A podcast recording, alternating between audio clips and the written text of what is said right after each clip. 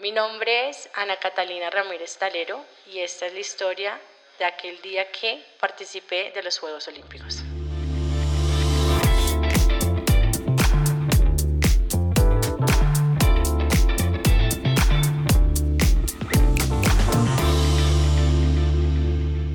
Hola, hola a todos, ¿cómo están? Bienvenidos a un nuevo episodio de Aquel Día Que. Este episodio eh, se me hace muy curioso porque, eh, eh, a ver, tener la oportunidad de hablar con una persona que hizo lo que vamos a escuchar ahorita es bastante particular, es, es difícil, es único y pues hoy tengo la, la oportunidad y la dicha de estar con Ana Catalina Ramírez. ¿Cómo estás, Ana? Hola Andrés, mucho gusto, gracias. Ana, Cata, ¿cómo, cómo prefieres? Eh, Ana, no, Catalina, este no, Cata. Catalina. Listo, Sí, súper. está perfecto. Bueno, a ver. eh, estábamos hablando ahorita fuera de micrófonos que eh, el, ya de por sí el rugby, en general como deporte, no es un deporte supremamente conocido en Colombia. Incluso creo que en Sudamérica, poniendo a un lado Argentina y, lo que yo no sabía, Brasil también tiene, tiene buena cultura del tema. Y eh, rugby femenino, creo que está un paso más atrás, ¿no? En, cuanto a conocimiento, para uno que que no sabe mucho del tema. Pero ya tú me has venido contando y ya vamos a hablar de eso.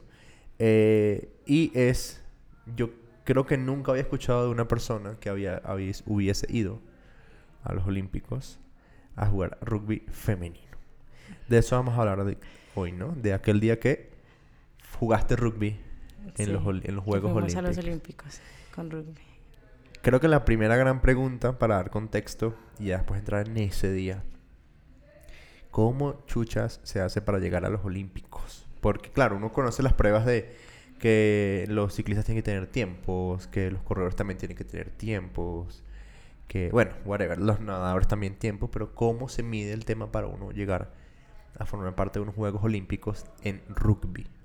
Ok, eh, bueno, a nivel internacional, eh, en contexto, el Río 2016 fue la primera eh, retomar, porque rugby ya estaba, pero en Río volvieron el como tal un deporte a ser olímpico, entonces fue como algo para la rugby organizar y es por cupos. Entonces lo que hacen es separar Europa, Asia, Oceanía y América. Entonces Ok. cada como continente tiene una cantidad de cupos, eh, se disputan, se hacen como clasificatorios y eh, en el clasificatorio el que gane pues se lleva el cupo. Mu- por mu- lo- Muy, al estilo, digamos, del Mundial de Fútbol. Epa, sí. Eh, también está como eh, la clasificación general. Nosotros jugamos un torneo que es el World eh, Rugby Series, que se Ok. juega anual y eso pues también eh, hace como una clasificación de por todos los países que juegan rugby, el top number one hasta, o sea, del 1, 2, 3, 4, así. Entonces, como los primeros cupos son para esos tops number, porque Ok. pues obviamente han jugado todo el año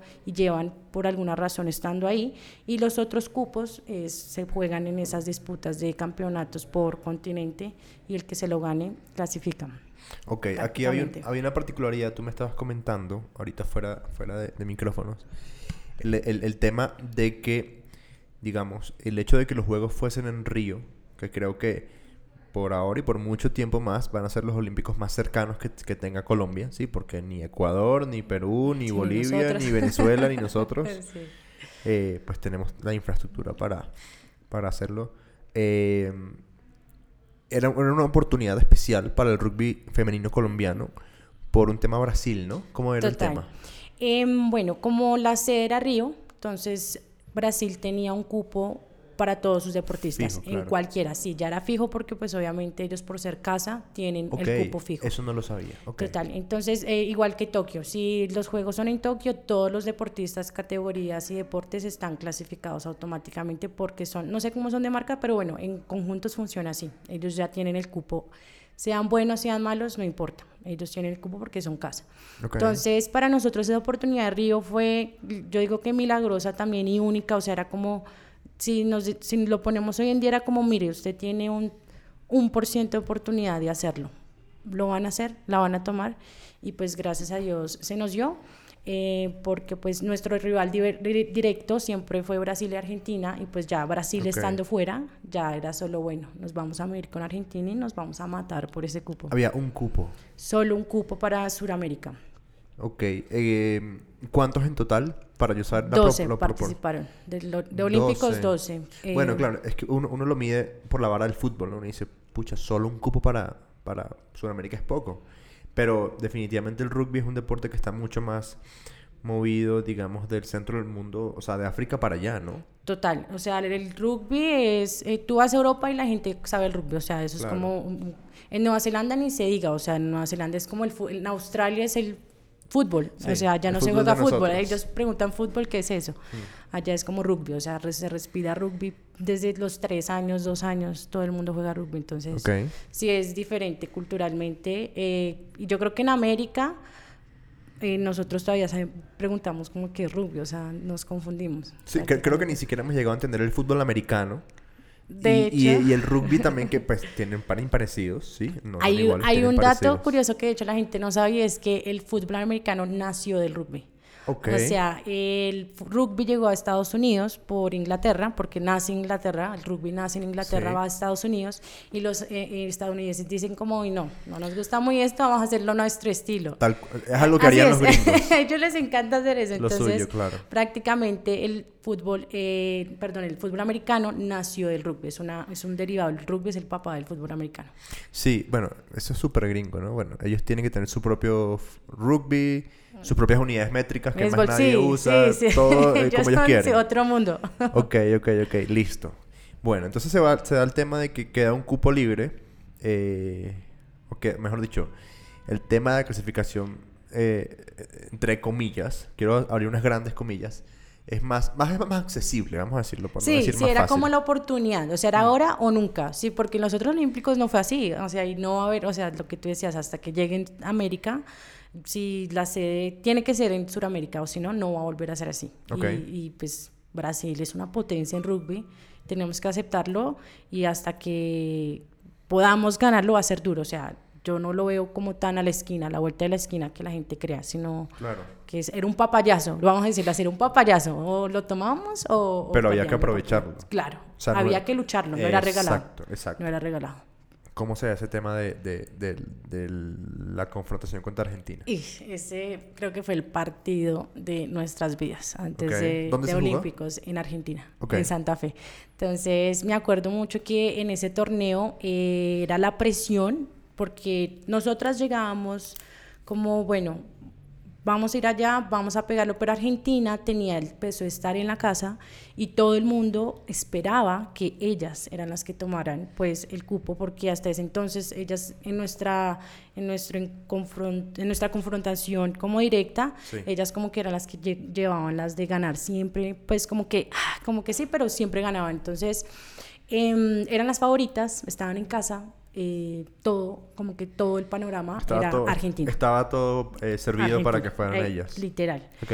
Entonces nosotros llegamos con la expectativa de que íbamos a hacer lo mejor que podíamos. Eh, todo el torneo, durante todo el torneo eran eh, varios equipos, no estaba Paraguay, eh, no me acuerdo si Costa Rica, Chile, Venezuela. Fue un suramericano. Sí, fue Ah, prácticamente ok, un ok, ok, suramericano ok. que todos los equipos disputaban y al final prácticamente Argentina ganó los mismos partidos que nosotras. eh, empató uno con Paraguay, nosotros ganamos todos, pero la final era con ellas, o eran ellas o éramos nosotros, Ok. así literalmente. Eh, y en ese partido ellas empezaron ganando en el primer tiempo, cada punto pues vale 5 más la patada 7, el primer tiempo quedó 7-0. Eh, y al final del partido, o sea, como que bueno, entramos en el segundo tiempo y dijimos, no, o sea, tenemos que ir por ese huequito que tenemos la oportunidad mínima de hacerlo. Eh, ese partido fue histórico porque en un momento, casi a lo último del partido, ellas tenían la pelota, fueron, entraron a nuestro campo a anotar, pero vino Nicole, una chica de nuestro equipo, así como a milímetros, la tacleó y la sacó. O sea, ella ya estaba ahí para anotar y Nico de la nada salió y ¡pum! la tacleó, la sacó. No anotaron, recuperamos nosotros el balón. Tuvimos que patearlo. Ellas lo tenían y algo que nosotros nunca hicimos, como que la chica que nunca taclea, tacleó, la chica que nunca pesca, pescó, la chica que nunca pasa, pasó. Bueno, el caso Ok. fue que volvimos a recuperar el balón. Eh, lo que te digo, la chica que nunca pasa, pasó el balón, la que nunca corre, corrió. Entonces, como que en ese momento, última jugada del partido, recuperamos el balón, anotamos. eh, ay, perdón, íbamos como 5-7. Anotamos, ya con ese trae nomás como que pasábamos y el partido quedó como por dos puntos, o sea, anotamos, el juez solo mirábamos el juez como que ya pite, o sea, que ya se acabó esto. Eh, se acabó y clasificamos. Entonces fue como el, en esos últimos dos minutos, un minuto cada partido son de 15, de 15 minutos, perdón. Entonces como en esos últimos dos minutos del partido fue que literalmente hicimos lo imposible y clasificamos y pues bueno, Argentina muy triste, pero nosotras súper contentas allá, como que no creíamos lo que habíamos hecho y fue el milagro del rugby colombiano. Además, además celebrar, pues celebrar, obviamente dentro del respeto, pues celebrar en la casa del rival, ¿no? No, total, o sea, como que me acuerdo mucho que en ese momento nuestro entrenador antes de entrar a ese partido nos decía como, eh, porque nos vio un poco tensionadas por la final y nos dijo, quítense esa maleta, ustedes no cargan un bulto donde tienen que ganar. No. Argentina sí, porque está en casa, tiene la presión, pero ustedes no tienen ese bulto en la espalda. Y me acuerdo tanto que para mí en lo personal, cuando él dijo eso, fue como, ¿sabes qué? Tiene razón. Acá no perdemos nada, solo tenemos de ganar. No tienen nada que perder, exacto. Nada, absolutamente nada. No tenemos presión, no tenemos el compromiso, solo vamos a hacer lo que podemos. Entonces lo hicimos y pues fue muy liberador esas palabras porque siento que con eso todo el grupo entró en una forma como de sí, vamos a hacerlo, vamos a divertirnos, vamos a, dar lo mejor y que sea lo que pase. Si clasificamos bien y si no, pues también, o sea... Yo, yo, yo me he dado cuenta que, que eh, pues dentro de lo, que yo he podido estar en deporte en mi vida, siempre que uno se, eh, o sea, que la prioridad es divertirse y pasarla bien, las cosas muy probablemente salgan mejor de lo que uno se espera. Total. Y, y, cuando un entrenador puede tener la capacidad de quitarles a ustedes la carga de que, pues sí, o sea, lo que se están jugando es un cupo a unos Juegos Olímpicos, seguramente es un... O sea, es lo que, llaman, o lo que llaman un one shot, más nunca en la vida probablemente tengan esa oportunidad. Eh, saber quitarle la carga a, a, un grupo creo que es supremamente valioso. Total, total. O sea, yo siento que...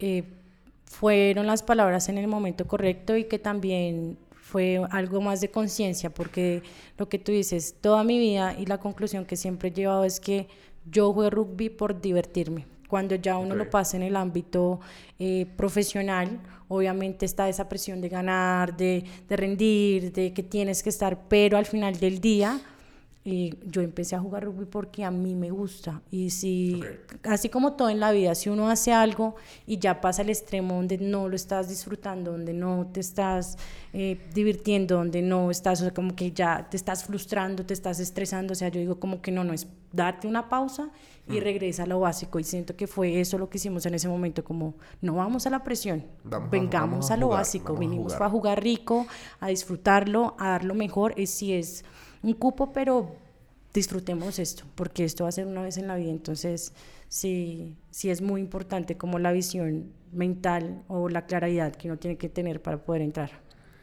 Ahora cuéntame una cosa, listo, bueno, se da, me imagino, celebración, tema, regresan a Colombia, bueno, todo el, tema, pero hay algo que para mí llama mucho la atención, una de las cosas que me, me llama la atención de hablar contigo, y es que eh, a ver, esa, esa llegada, esa instalada, todo el tema de la Villa Olímpica. Eso debe ser una cosa muy loca. Eh, yo, bueno, a ver, yo seguramente las personas que nos están escuchando, eh, alguno habrá tenido un sueño, habrá soñado, no un sueño, habrá soñado eh, durmiendo que es un atleta y que está ya metido con, con los atletas de élite del mundo, etc. Pero en este caso particular, que creo que pasa una vez cada cuatro años, y si uno logra estar ahí. Porque, a ver, ustedes, digamos, se medían con las mejores del mundo, de la región, etcétera, pero de rugby.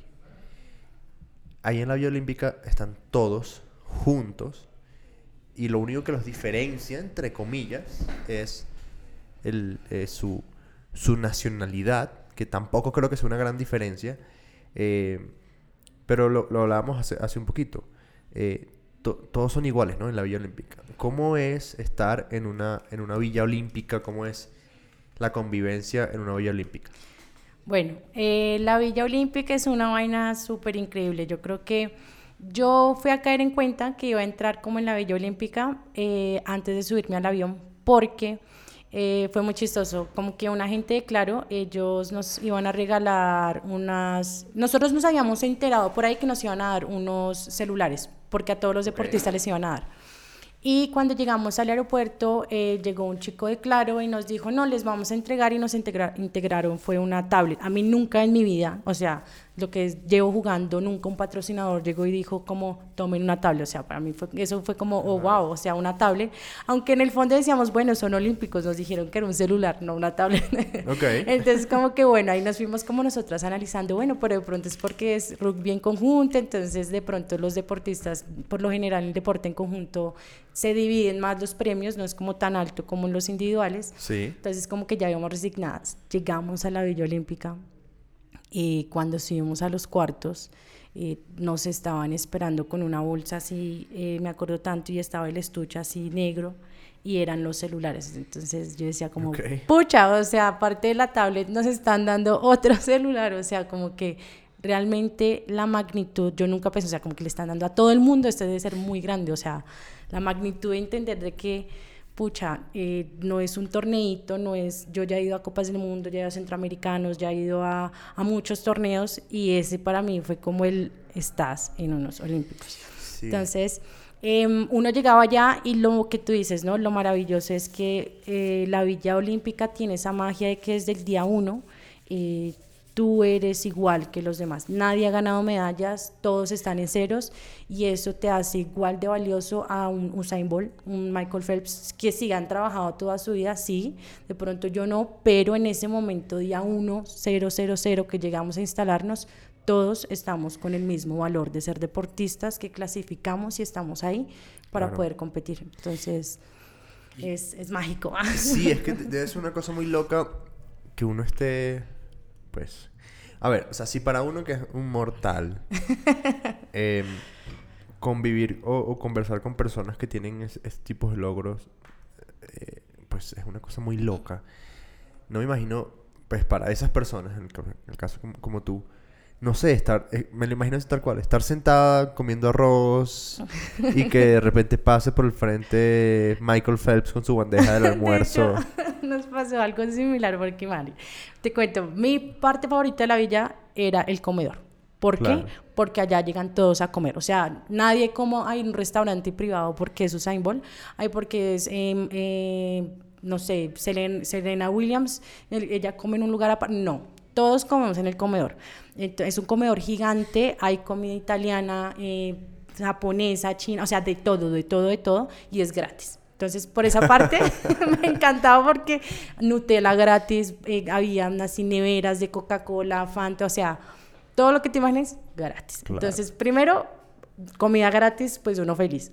Segundo, porque lo que tú dices, o sea, yo podía estar acá sentada y de la nada entraba mi equipo favorito de rugby entraba Michael Phelps, entraba que Serena Williams, que, o sea, hay una anécdota muy chistosa porque me acuerdo que un día yo estaba ahí sentada con una compañera, cuando de la nada entraron así una, yo solo me acuerdo que era una gente enorme, gigante, o sea, como que ya haciendo ruido y que toda la vaina, y yo ves, tan raros esta gente, ¿quién es? Cuando mi amiga, ella es súper fan así del básquetbol, quedó paralizada y yo era como, ¿qué te pasó? Y ella como los de básquetbol, claro, entraron esos tipos de dos metros, así unos cuerpos que uno decía, como fue madre, esta gente de dónde salió, o sea, tres metros allá el piso, y ella como, no, toma una foto, toma una foto, y yo como, no, yo como voy a tomar una foto, yo ni los conozco a mí nada, X. ya como que te tomes una foto porque te vas a arrepentir. Y yo como, bueno, entonces fui y me tomé la foto. Ya después, unos años después, me fui a vivir a Estados Unidos y justamente en ese momento ganaban los Warriors Sí. Cuando vi que hicieron como una pasarela de bomberos y ahí iban como varios jugadores de los que yo tenía foto y yo como que yo conozco a esa no te gente. Literal, como que tengo foto con esa gente porque los conocí en la Villa Olímpica. Entonces, como que esa era la magia de la villa, o sea, conocer a la gente que es muy pro a nivel que tú siempre has escuchado como, wow, son los, mm. los increíbles están allá, eh, con comida gratis. Y lo tercero que yo decía y te comentaba también era la variedad de cuerpos que existe. Sí. Eh, tú puedes ir a la villa y yo me encontraba, por ejemplo, las chicas de gimnasia que eran una cosita así chiquita, pero musculosas. Claro. Te encontrabas a los de esa- el lanzamiento de jabalina, que no eran cuerpos fit, pero eran chicos grandes, gorditos, pero que tú decías, pucha, están acá. Ves tipos de dos, al- de dos metros de altos, eh, toda clase de etnias eh, raciales, o sea, y que lo mágico de allá es que todos esos cuerpos que tú ves han sido trabajados para una función específica. Específicamente, claro. Entonces están eh, que el nadador, tú ves que ellos tienen esa espalda, esos cuerpos, ves las chicas de gimnasia chiquitas, pero o sea, una vaina que yo decía, wow, el mundo es muy grande y estoy dentro de estos. Entonces, Claro. esa variedad es como reunir lo, lo mejor del mundo en un pedacito, del en un restaurante. Sí, es claro. prácticamente sentirse así, entonces como que es, es, para mí fue como, wow, wow. Claro, ¿no? Y, y es que, además que eh, cuando uno tiene la oportunidad, que eso a mí me encanta, cuando uno tiene la oportunidad de estar con un deportista de élite y conversar fuera, o sea, cuando no tienen el uniforme puesto, ¿sí? Y están vestidos de civil, de humano común y corriente. A mí eso me gusta mucho porque uno puede conocer la otra parte, ¿sí? Porque, a ver, digamos, de, de eh, no sé, por dar un ejemplo del que estamos aquí hablando, de Usain Bolt o Michael Phelps, uno ya sabe todo, ¿sí? Total. O sea, uno no necesita preguntarle, bueno, ¿y cómo, cuánto has nadado tú? Sí, uno se siente hasta próximo, o sea, como lo conozco de toda mi vida. Exacto. Pero cuando tú te sientas y te enteras que, no sé, que Michael Phelps, por ejemplo, el tipo tiene un talk y necesita que todas las cosas estén alineadas en el escritorio porque es que él es así. Eso es la persona, ese es el ser humano, ¿sí? Eh, Más allá del deportista. Entonces creo que, o me imagino, creo no porque no he estado ahí, pero me imagino que estar en una villa olímpica puede, eh, eh, o te da esa oportunidad de tal vez conversar, así sea un de ser más minuto. humano. Sí, sí. Pero con, con personas que pues, llevas años viendo por, por televisión. Total, total. Em, yo siento que sí, y lo que tú dices, yo toda mi vida veía esos atletas en televisión, como en los Olímpicos, que el mejor del mundo, que el mejor nadador, que rompiendo marcas, rompiendo. Yo veía a esa gente como, uy, súper extra, o sea, son extraterrestres, o sea, esa Claro. gente nació con otro gen. Y cuando estuve allá y dije como yo ahora estoy en esto y me doy cuenta que no nací con otro gen, pero acá estoy, me di cuenta que de verdad somos todos humanos, o sea, literalmente Claro. compartimos como esa esencia de que nos apasiona algo y fuimos a fondo por eso, pero no dejamos de ser algo diferente a, a personas.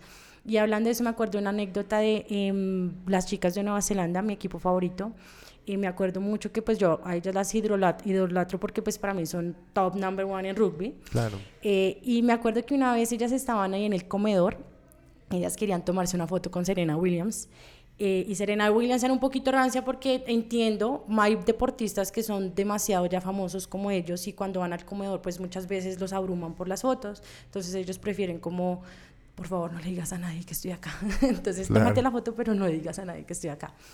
Eh, y en esas era Serena Williams, entonces estaba ahí sentada y por primera vez vi a mis ídolas siendo como yo, que ellas hicieron como la encerrona, le hicieron como una encerrona, así como en las, en las mesas a Serena Williams, y yo decía como, Yo quisiera hacer eso, pero con son ustedes. igual que yo, o sea, literalmente, o sea, uno que las ve como las intocables, pero eran como, están haciendo la encerrona para tomarse una foto con ellas, no puedo creer, Claro. yo hacía eso, pero con Pero ellas. con ellas. Entonces, como que esa máscara de son ídolas a son humanas, fue como, wow, son, Claro. sí, sí, sí son experiencias que uno dice como, wow, no, no nos hace diferentes nada, pero cada uno va por sus sueños.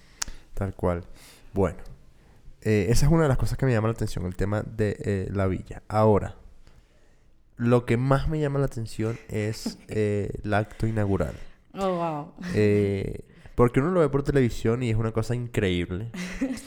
Pero me imagino estar en el estadio debe ser una, una cosa loca. Pero estar abajo y formar parte de... Y, y llevar la bandera y... eh, sí, El o sea, ser parte de eso debe ser una cosa, eh, pues, obviamente inolvidable. ¿Qué, ¿Qué se siente ser parte de un desfile olímpico? Bueno, em, hay dos cosas. La primera es que nosotros, por ser Colombia, vamos después de China. Ok. Entonces, China tiene muchos deportistas. Claro. Perdón, China, pero tienes muchos deportistas. Nosotros duramos dos horas esperando que la delegación de China pasara por la pasarela, porque ellos, eh, por lo general, eh, uno lo ve cuando uno está en la televisión, que el desfile, ¿no? Lo inaugural, lo primero, uno se lo pierde, porque obviamente uno está en la parte de abajo esperando como el turno de pasar. Em, y eh, esperamos como unas dos, tres horas ahí, ahí, ahí como eh, en la hilera, pero estábamos, eh, lo chévere es que ya uno en esos torneos internacionales, cuando uno es Colombia, es Colombia, o sea, conoce a Caterina Bargo, a eh, Mariana Bajón, que la judoka, que el entonces como que uno se va diciendo distingo, y en ese momento somos Colombia, o sea, como que uno siente más ese, wow, es nuestro país el que vamos a sacar la cara. Claro. En ese momento siento, en Río de hecho creo que fue la mayor participación de colombianos en un Olímpicos. Hubo 170 147 atletas. Epa. Y fue como... 23 deportes. Exacto, fue como el momento, mi mamá me decía, por primera vez yo veía como que el grupito de Colombia más grande, ¿no? O sea, como que por mm. primera vez uno... Y lo que hacíamos es que como nosotras de rugby éramos 12, llenábamos un poquito más ahí como para que Colombia se viera que teníamos varios deportistas. Em, teníamos que irnos como con nuestro sombrerito, era como ese, me acuerdo tanto el saquito amarillo que hasta hoy en día, o sea, esa ropa para mí es como... Me imagino. está guardada. Em, y bueno, cuando ya va China, que va China es gigante, dos horas ahí esperando, cuando entramos nosotros es... No, o sea, yo siento que... No sé si han ido, o alguna vez han ido al estadio cuando está así súper lleno, pero que la gente, no, yo, yo me puse a llorar porque era como, no, esto es increíble, o sea, como que la gente ovacionaba porque uno estaba ahí no por un partido, no por algo, sino por los deportistas. Y, y me acuerdo que el estadio estaba súper lleno, eh, nosotros apenas escuchábamos como el Colombia así en los micrófonos, era una vaina que era como, wow. O sea, y ese pedacito que uno camina como en la parte principal donde pasa la delegación se hace tan cortica, pero al mismo tiempo tan eterna, porque es como, son como 100 métricos nomás que uno camina Va a Colombia y como éramos una delegación chiquita, ya seguía la siguiente, entonces como que nosotros aprovechamos ese momento, teníamos que estar bien formaditos y todo el tema.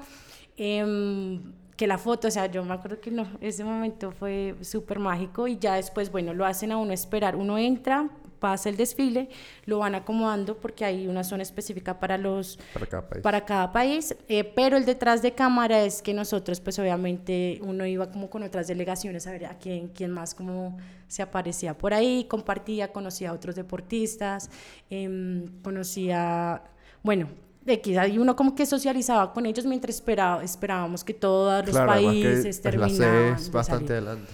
Sí, hay algo interesante también de esas ceremonias, es que muchas veces también depende a qué va un deportista, ¿no? Pues nosotros íbamos eh, muy en plan de vamos a competir, es, vamos a disfrutarnos esto. Eh, no en sentido de que Ay, vamos a echarnos a la locha, no, obviamente, pero sí en el sentido de que son nuestros primeros olímpicos y queremos aprovechar cada detalle a pesar de que jugábamos al día siguiente. Mientras que hay unos deportistas... Que no van al desfile. Epa, ¿por qué? Porque ellos le dan la prioridad a su competencia. Y los que van por medalla, obviamente, ellos siempre tienen su prioridad de mi medalla y pues ellos se, se saltan ese tipo de eventos justamente pues para evitar el cansancio, la trasnochada, porque eh, la ceremonia se acaba por ahí a las 2, 3 de la mañana. Y pues obviamente eh, tú no tienes que estar listo al día siguiente, no es como, ay, pobrecitos, no, no descansaron, aplacemos, no, o sea, mm. eso no pasa. Em, y uno pasa, bueno, pasa la, la esta, em, después siguió otro pedacito como una hora después de la ceremonia, los juegos artificiales desde arriba, se ven divinos en televisión, cuando uno trataba de mirar, pues se le cae el ojo, uno como que está como, no, no, no, pero no quería mirar porque obviamente era el momento. Eh, pasó la llama olímpica también, eh, como el acto de que prenden la llama. ¿Y ahí eh, quién lo llevó por ser Brasil? Eh, me acuerdo que fue este maratonista que fue empujado en unos juegos que lo sacaron y que él... Mm, o sea, sí, como que él lo, lo, quitaron de, del maratón, o sea, como que un fanático como que lo tacleó y él volvió a entrar de Brasil y quedó como de tercero justamente por ese evento. Creo que él fue la, el, el que prendió la llama olímpica en Brasil, Río, en ese momento. ¿Pelé no estuvo por ahí? No, yo me acuerdo que fue Anita, que creo que fue la que inauguró. Sí, Pelé sí estuvo, creo que sí, claro que sí. Creo que también estuvo. No me acuerdo quién más estuvo de artistas. eh, las garotas, eso sí había garotas por todo lado, mostrando allá, bailando, zamando. Eh, nos dieron, yo todavía también tengo eso. En Brasil, en ese momento, en la inauguración, me acuerdo tanto que era el tema de la siembra amazónica, como de sembrar y todo el tema. Ellos tenían varios palitos. Eh, y se pasaban con una sombrilla y tenían muchos regalos, entonces regalaban que vestidos de baño, que la salida de baño, o sea, como muy Brasil. y mm. pasaban y nos regalaban, entonces como que ahí atrás del backstage nos regalaban como cositas. Y nos regalaban semillitas para que nosotros como deportistas las pusiéramos. Y esas semillitas las sembraban. Eh, sí, se suponía, no, no sé al fin si las sembraron, pero yo puse mis semillitas, esa era la idea. Eh, y bueno, ya después que se acaba la ceremonia, lo que te digo, esa ceremonia se acaba la ceremonia, uno termina muy cansado porque todo el tiempo es de pie. No hay, sí, uno no puede, pues, no hay, no hay cómo sentarse, uno trataba de sentarse, pero igual como que la emoción de estar ahí, de conocer, de hablar, no, no le permitía. Y ya a 3, 2 de la mañana ya uno vuelve a la villa y ya otra vez claro. Y a jugar. es que además, pues, yo creo que uno, uno no se da cuenta de eso en ese momento que está viviendo algo que no va a volver a vivir. Y que cada segundo que está pasando no va a volver a suceder. Y eso, eso es muy loco porque, a ver, hay, cosas, no sé, no, no, tengo un ejemplo ahorita en la, en la mente, pero, o sea, de verdad eso es algo que tú dices, esto más nunca me va a pasar en la vida. Total. Y, y, tal vez como concientizar eso y, y, y, ponerte en modo, voy a aprovecharlo. Eh, pero al mismo tiempo tengo que ser profesional y estar pendiente de que mañana tengo que... Sí, mira, nosotros eh, habíamos participado en unos juegos, me acuerdo tanto que fue en Canadá, que fueron los Panamericanos de Toronto, y me acuerdo que en ese nosotros teníamos la prioridad de jugar, a pesar de que no íbamos por una medalla, estábamos como súper cerrados a que no, nosotros vamos a ir y vamos a competir, y no sé qué, y la inauguración era el Circo del Soleil. Y nuestro entrenador dijo, no, nosotros no vamos, no, tenemos que enfocarnos, que la competición, bla, bla, bla. Y en los Olímpicos él dijo, me arrepiento, porque lo que tú dices son momentos únicos. Yo en la vida he visto el Circo de Soleil, jamás lo he visto y me gustaría verlo, pero ahora me toca pagar para verlo.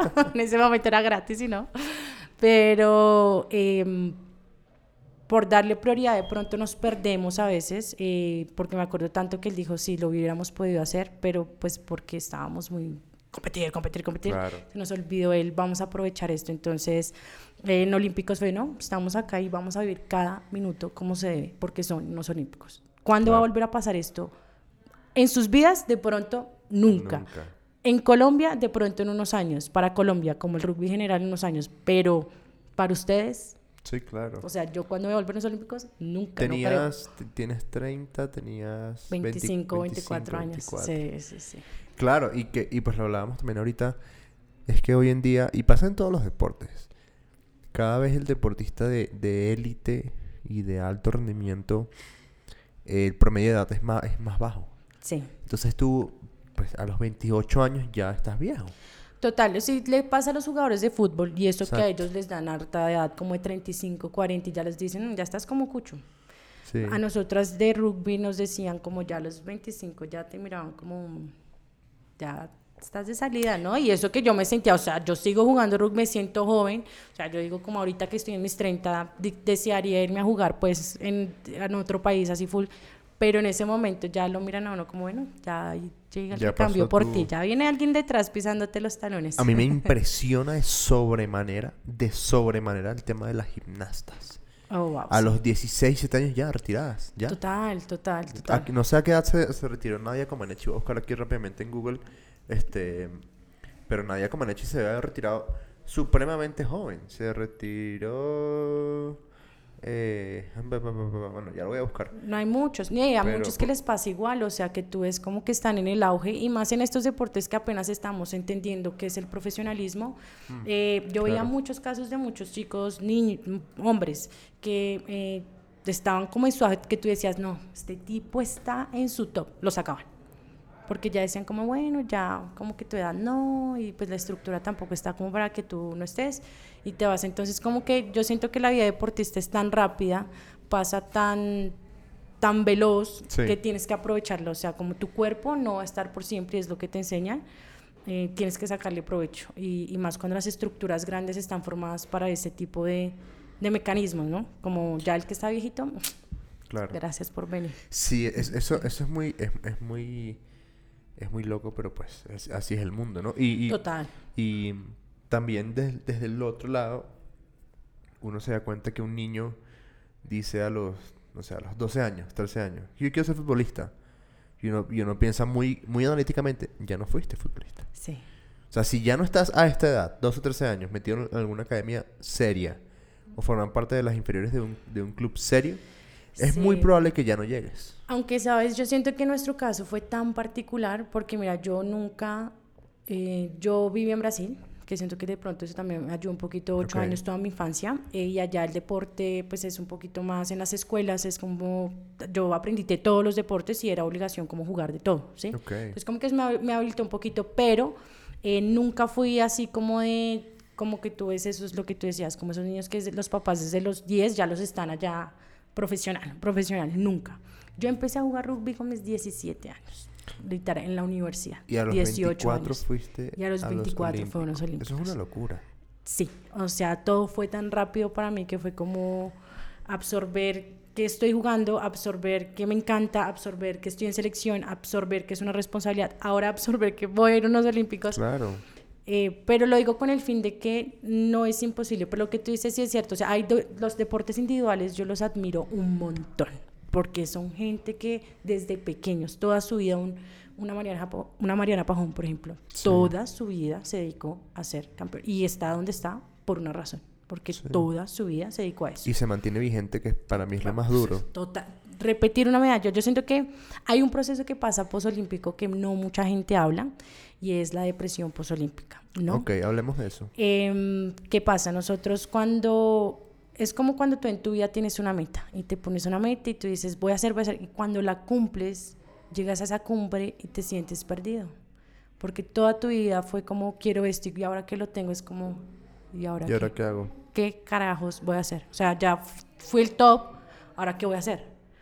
Eh, muchos deportistas sufren de depresión post-olímpica porque viven como en esa etapa, como un Usain Bolt. Mo- Pongamos eso, ya suena muy repetido, pero pongámoslo en esos que Sí. son brillantes. Soy el mejor del mundo. ¿Y ahora qué? Como toda tu vida te prepararon para competir, eh, cuando tú quedas sin competencia es como, no soy yo, no, no, no sirvo para nada, o sea, como que ya no, no, no tengo un sentido, no Sí. tengo un sentido en mi vida. Em, y ellos, yo admiro mucho los de como lo que hablábamos de Pajón, cuando se repite, eh, porque tienen esa capacidad de decir, bueno, soy el mejor del mundo y ahora mi competencia soy yo mismo. Claro. O sea, tengo que levantarme antes. Tengo que me- ganarme. antes me levantaba para ganarle al de al lado, ahora hoy me tengo que, que seguir levantando para seguirme ganando a mí mismo, que sé lo duro que es Claro. estar allá, pero voy a seguir dándole más duro para, para superarme, o sea, como que eso para mí es brutal, tener esa capacidad mental de, de, de estar en ese punto y decir, lo puedo hacer. Entonces, em, pero es muy duro y poco se habla. Hay muchos, muchos casos. Por ejemplo, el caso de Simón Biles que le pasó ahorita en los últimos, que ella dijo, no, quiero cuidar mi salud mental. Yo decía, la entiendo totalmente, porque uno muchas veces se hunde en ese competir, competir, que, que se pierde la esencia del ser. O sea, como que no soy una máquina de competir, soy un ser humano, necesito Sí. Trabajar. Y, y, y yo me he dado cuenta que últimamente, en los últimos, no sé, cuatro años, se ha, se ha generado mucha, mucha conversación alrededor de la salud mental de los deportistas. Sí. Creo que eh, Simon no fue la única que ahorita en los Olímpicos dijo, no, yo paro. Hubo alguien más, no me acuerdo quién fue. Sé que hace poco también Neymar dijo, este es mi último mundial, yo no puedo con esta presión tan, tan heavy. Em, este, y, y, y, y es es- es súper importante. eh, yo, yo, soy súper pro hablar de la, de la salud mental y, y no me imagino el tema de la salud mental del deportista como tal debe ser mucho más heavy porque la presión Total. es real. Era, era lo que hablábamos ahorita, ¿no? Yo siento que cuando algo eh, pasa como ese límite donde tú ya no lo disfrutas, donde ya se vuelves una presión, un sufrimiento, una ansiedad, como que ese nivel donde tú ya de, olvidaste el por qué lo estás haciendo y te estás hundiendo, creo que es cuando tú ya dices, no, paremos acá, o sea, esto no es el camino. porque ya me perdí. Y, tú, has, o sea, tú como deportista, a pesar de que ya estás, eh, digamos, compitiendo en otro nivel, eh, ¿has sentido eso? Como sí, que de verdad esto- total. esto a mí está- después de Olímpicos, sí, a mí después de Olímpicos acá entre nos me pasó un montón, o sea, me dio un golpe muy duro porque primero eh, los Olímpicos para mí fue el, ya no voy a estar más en selección, eh, ya a ese nivel, porque como no me pagaban, no, no podía vivir Claro. de eso, yo tenía que pensar en mi futuro. Entonces ya selección, o sea, selección Colombia ya no iba a ser, que fue lo que siempre soñé y me gustaba un montón, primer choque. Segundo, lo que te digo, como que ya fui a los Olímpicos y que como, ¿y ahora qué carajos voy a hacer? O sea, como Claro. que, que, ¿cuál es mi meta? ¿Cuál es mi objetivo? Em, yo duré como cuatro meses en ese proceso de no tengo ni idea, o sea, no le veo sentido realmente a la vida, porque toda mi vida, pues en ese momento fue competir y soy muy buena y dar, dar, y que te lo quiten es como, ah, que de Claro. o sea. ¿Ahora qué hago? Em, me fui a Estados Unidos, ahí me fui a Estados Unidos a jugar cinco meses em, y allá tuve la fortuna y siento que fue algo que me ayudó un montón y que va muy relacionado con este tema y es que eh, me metí a un equipo de rugby eh, donde el entrenador era un neozelandés que lo adoro, lo quiero mucho, me enseñó mucho Ok. y algo que aprendí con él fue otra vez volver a mi base de por qué yo jugaba rugby. Yo antes ni quería volver a ver el rugby, fue como no quiero saber del deporte, o sea, no me interesa. Pero allá fue como, ay pucha, yo juego porque me gusta, o sea, y me acuerdo mucho que cuando volvía a esa etapa de jugar allá a otro nivel como más rico, que yo decía, me estoy retando nuevamente y que sentí nuevamente, ay pucha, me gusta, yo juego rugby porque a mí me encanta pegar, porque a mí me encanta importante. pasar, porque la esencia en sí de por qué yo empecé. ¿Por qué haces esto? Hace poquito lo hablaba con alguien que, pues yo me, me, me muevo mucho con corredores en general, pues, pues, es a lo que me dedico. Y una persona que estaba como muy... eh, ya estaba comenzando a sentir el cuerpo muy, muy pesado y era porque es que se estaba dando carrera tras carrera tras carrera. Yo le dije, tú no necesitas correr carreras para ser corredor, ¿sí? Tú necesitas salir a correr para ser corredor. Sí, Acuérdate por qué corres. la esencia. Sí.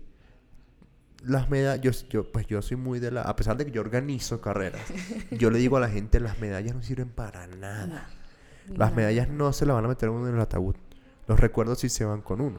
Entonces piensen en qué es lo que están haciendo y por qué lo están haciendo, ¿no? Total, y suena, caje, ah, suena frase de cajón, así como dicen, es como cuando tú tienes un objetivo, no es el objetivo lo importante, es el proceso, proceso. como te lo gozas. Sí, Porque es realmente lo que decíamos, sí, yo llegué a Olímpicos y el punto es que hice, wow, compartí, Exacto. viajé, vendí barquillos para sobrevivir, eh, mi equipo me ayudó, mi familia, mi ex, o sea, como que todo eso, el bagaje de lo que se hizo antes de, es lo que yo voy a guardar para mí, más allá de- de- del final. Entonces, ese volver a, a entender, y, y yo siento que es lo que decíamos ahorita, como ese proceso post de que se acabó el auge y volver a retomar es muy difícil, pero la clave para mí es en todo, si uno lo puede comparar en la vida, es volver a la esencia, ¿por qué estoy haciendo esto? Claro. Y si ya realmente es algo que a uno no jugar rugby como que ya no, bueno, está bien, podemos cambiar. Así con todo, o sea, como que de verdad encontrarse uno mismo y decir, ¿por qué? Y si es lo que me realmente la base, lo hago porque me encanta, bueno, sigamos por ese rumbo. Claro. Lo demás es añadiduría. Bueno, a ver. Se acostaron muy tarde el día de la ceremonia inaugural. Y el día siguiente había que eh, pararse a, A jugar. jugar. sí. A ver, no es solo jugar rugby, que es algo que han venido haciendo por años, sino es jugar rugby en unos olímpicos. A ver, yo me lo voy a imaginar eh, con fútbol, que es un deporte que yo he practicado toda la vida. Uno puede jugar fútbol Sí. en el patio. Uno puede jugar fútbol después en una cancha donde hay 20 personas viendo. Después hay 100. Después hay puede haber 500, ¿sí? Y uno se puede llegar a imaginar, yo creo que la vez que más he he jugado, no sé, habría 3.500 personas. Pero estos son los olímpicos, ¿sí? Y creo que más allá del público que hay es, estoy jugando en los Juegos Olímpicos. Em, esto es un, más que un sueño, es como una locura que me está sucediendo hoy. Y que, que ahora sí la pregunta de aquel día, que qué se siente practicar tu deporte, ¿sí? En los Olímpicos. Yo no, no, en este caso no sé cómo funcionaba, creo que no tenían... mm, Porque imagino, por ejemplo, un corredor pues le dan un número de, de carrera que debe tener el logo de los Olímpicos. Pero en el caso de ustedes que usan su uniforme, digamos, de, de- la selección Colombia, eh, ¿qué se siente pararse en un campo eh, de una villa olímpica, ¿sí? Eh, a jugar. ¿Qué, qué siente, ¿Qué siente jugar a los Olímpicos, básicamente? Es mágico, mucha responsabilidad. Yo siento que mucha responsabilidad por la historia que estamos haciendo, mucho respeto por el trabajo, no solo que hicimos nosotras, pero muchas personas para estar de- en ese momento, porque si Colombia clasificó fue porque alguien tuvo la voluntad de empezar el rugby femenino en Colombia Claro. y ese es uno de los resultados, el respeto hacia uno mismo, el trabajo y todo lo que uno hizo para estar ahí, de muchas que de pronto no estaban y uno tuvo el privilegio de decir, ese cupo me lo gané yo, Eh, mirar y decir, disfrutárselo, porque yo siento que cuando uno no es agradecido, no lo disfruta, es como decir, esto no valió. Y al contrario, nosotros, me acuerdo que cuando ya estábamos en el pasillo, así de nuestro primer eh, partido, el entrar a la cancha fue como, bueno, ya, esto, a, a esto vinimos, a, a, como decimos nosotros, a darnos en la jeta, pero a esto Claro. a disfrutarlo. o Pero sea, olímpicamente. Olímpicamente, esa era nuestra frase, frase favorita, como cualquier cosa. Estábamos tristes, pero tristes olímpicamente. Estábamos felices olímpicamente. Claro. Entonces, eh, estar en la cancha, la embarrábamos, pero olímpicamente. Claro. y no, es indescriptible. Yo creo que el, el pararse, estar con los otros rivales, decir, soñar algún día como vi esas personas, yo las vi en YouTube, pues, las vi en televisión y hoy estoy jugando contra ellas. Eh, bueno, no, es mucha responsabilidad, mucho amor eh, por la camisa también, respeto y gratitud, absolutamente gratitud de decir estoy haciendo historia, porque eso es hacer historia, nadie lo va a quitar, o sea, si hayamos Claro. jugado bien, mal, eh, muy bien, ganamos, perdimos, la historia está como está y Sí. hicimos parte de eso. A, a- mí el resultado me importa un carajo, de verdad. Porque a- a- hay una analogía con el fútbol que es, los, para errar un penalti tienes que pararte y cobrarlo, Total. ¿sí? Y para ir a unos para ganar o perder, no me importa. En unos olímpicos tienes que haber llegado.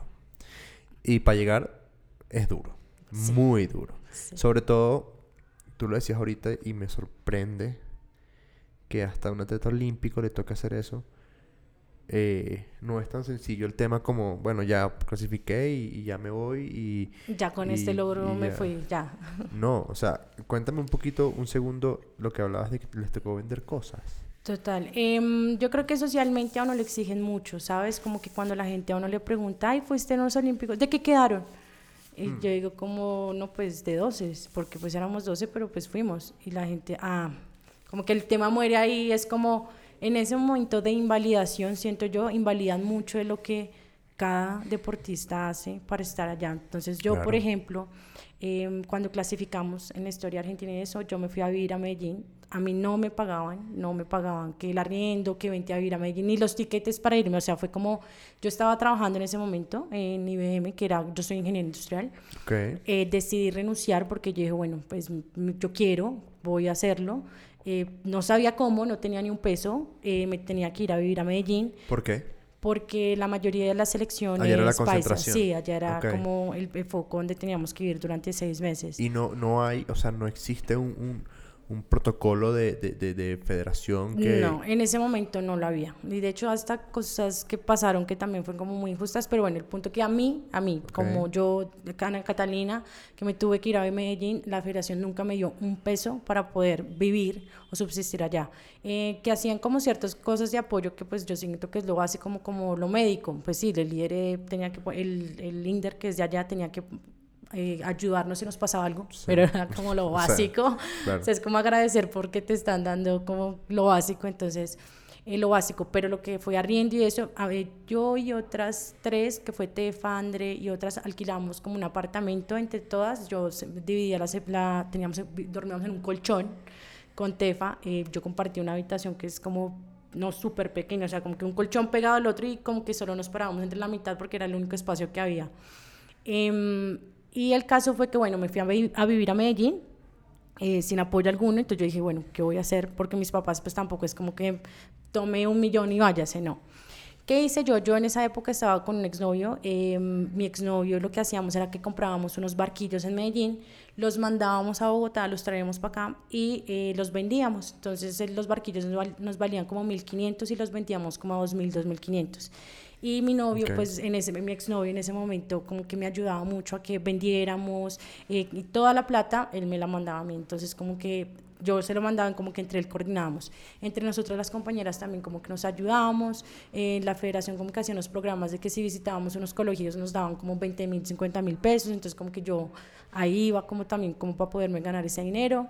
Em, y los del club, mi club, Minotauros, en ese momento mucha gente como que yo recibía donaciones, como que eh, muchos de los antiguos que jugaban en mi club me donaron como un millón de pesos, que, que si necesitas para los buses 50, entonces como que todo fue a base de mucho apoyo social, o sea, como que mi, de mi medio, eh, los que estaban aquí en Bogotá, que me conocían y sabían a qué iba yo allá, eh, me apoyaban muchísimo, muchísimo, muchísimo para poder subsistir allá. Pero a ver, no vamos a entrar en eso porque podríamos hacer otro, podcast del tema.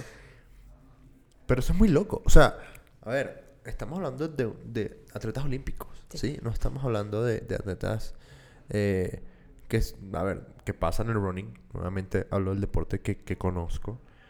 Eh, que los deportistas que son de muy buen rendimiento, son competitivos, les toca hacer ese tipo de cosas. Pero estamos hablando de deportistas olímpicos. Sí, lo que pasa es que yo siento que hay una gran diferenciación en Colombia y en el deporte en sí como tal, y es eh, un atleta individual y un atleta en deporte en conjunto, ¿sí? Vamos a ponerlo así, un atleta individual gana una medalla de oro, ¿sí? El premio es de 8 millones de pesos. Te lo voy a poner en, en, cifras reales, o sea, como, no, no miento. Así, por ejemplo, los Juegos Nacionales, que son juegos que se, Antioquia, Bogotá, contra las regiones de Colombia, que se juegan, creo que cada vez, cada cuatro años también. Eh, el, la premiación, la última premiación que yo estuve, que fue como antes de pandemia, antes que empezara todo este rollo de pandemia, ellos estaban ganando 4 millones de pesos por una medalla de oro. Entonces tú te ganabas una medalla de oro y te daban 4 millones de pesos. ¿sí? El de plata se ganaba 3 y el de, eh, el de bronce se ganaba un millón de pesos. Eso es deporte individual. Esos son bonos, digamos.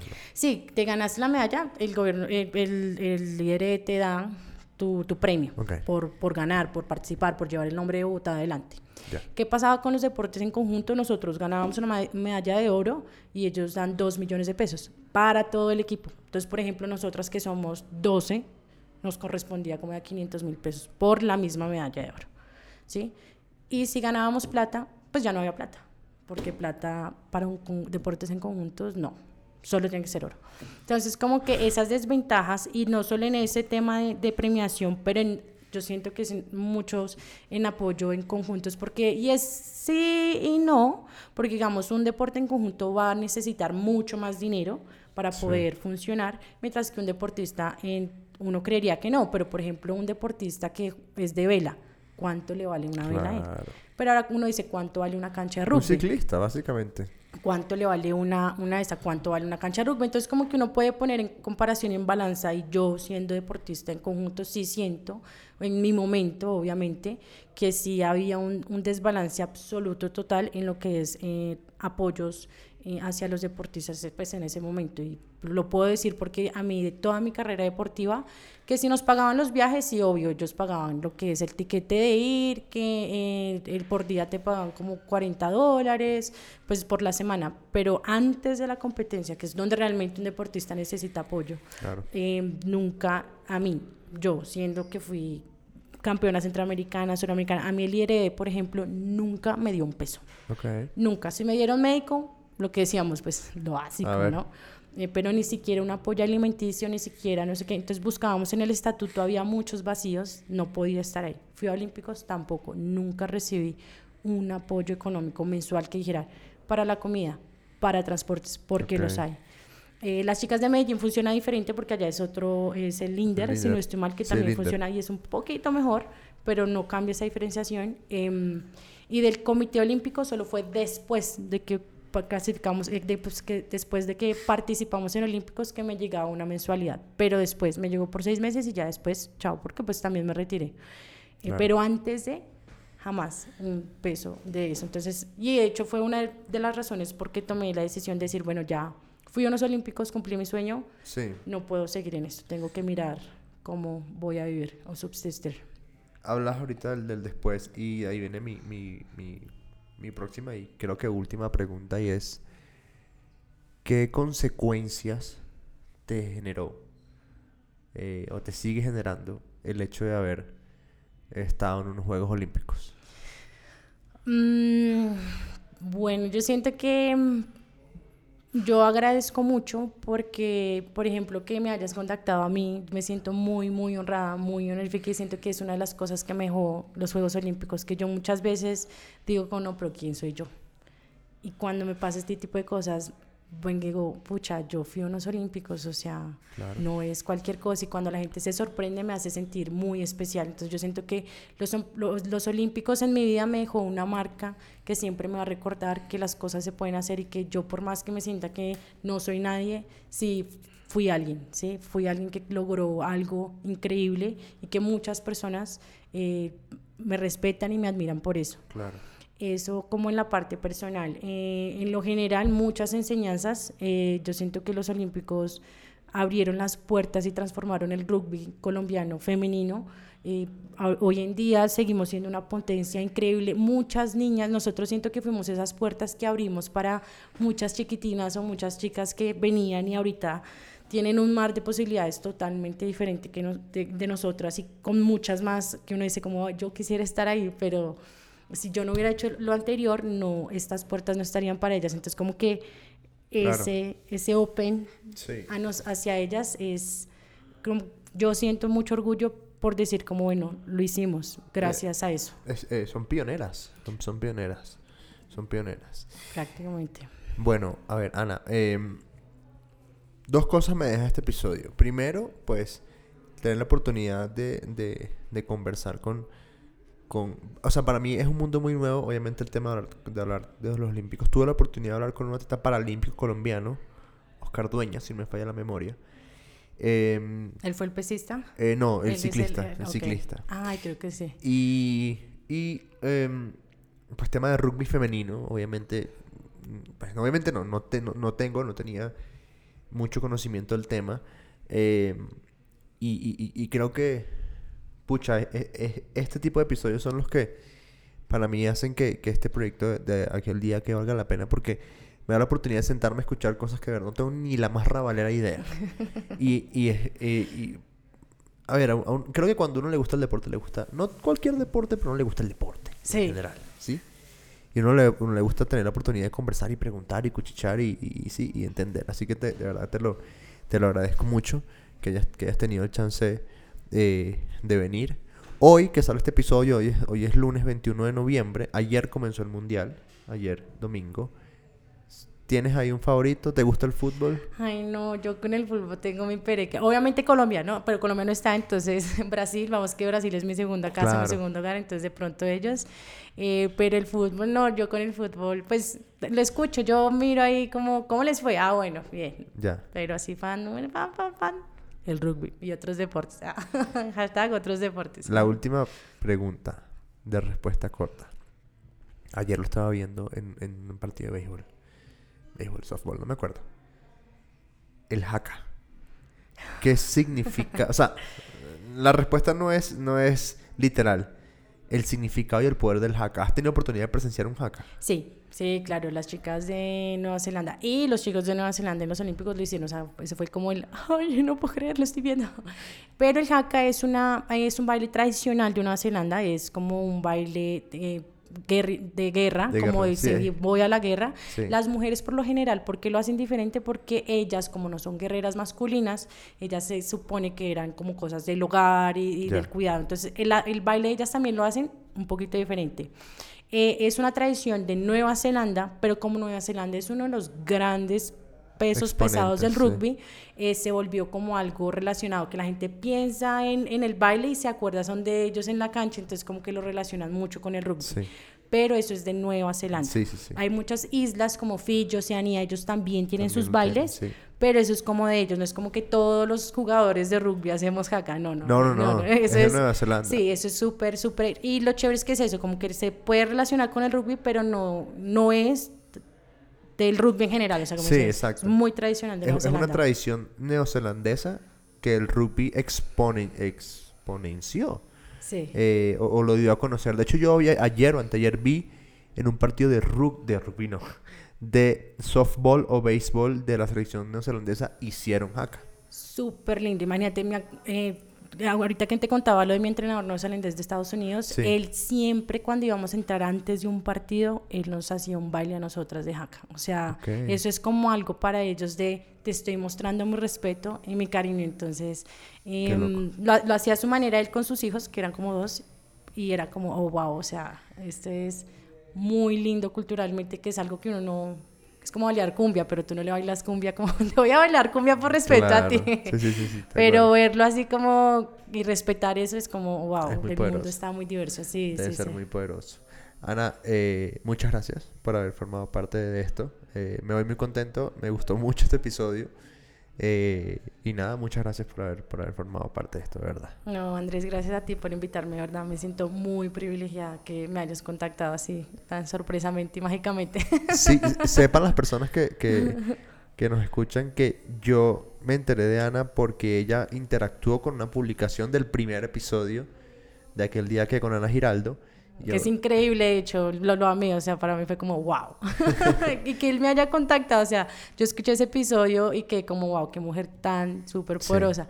Y cuando me escribiste, yo quedé como, ¿en serio? O sea, ¿quieres hablar conmigo? Después yo de hablar con esa mujer. Yo vi el perfil de, de, Ana, de Ana Ramírez y yo digo, hmm, voy a tenerla ahí porque se, ve interesante. Y dije, no, voy a escribirle una y bueno. Aquí estamos. Eh, a todos los que nos escucharon, eh, muchas gracias por haber formado parte de esto. Hoy 21 de noviembre es el episodio número 3, 21 de diciembre, episodio número 4. A todos los que escucharon, muchas, muchas gracias y nos vemos pronto. Chao, chao.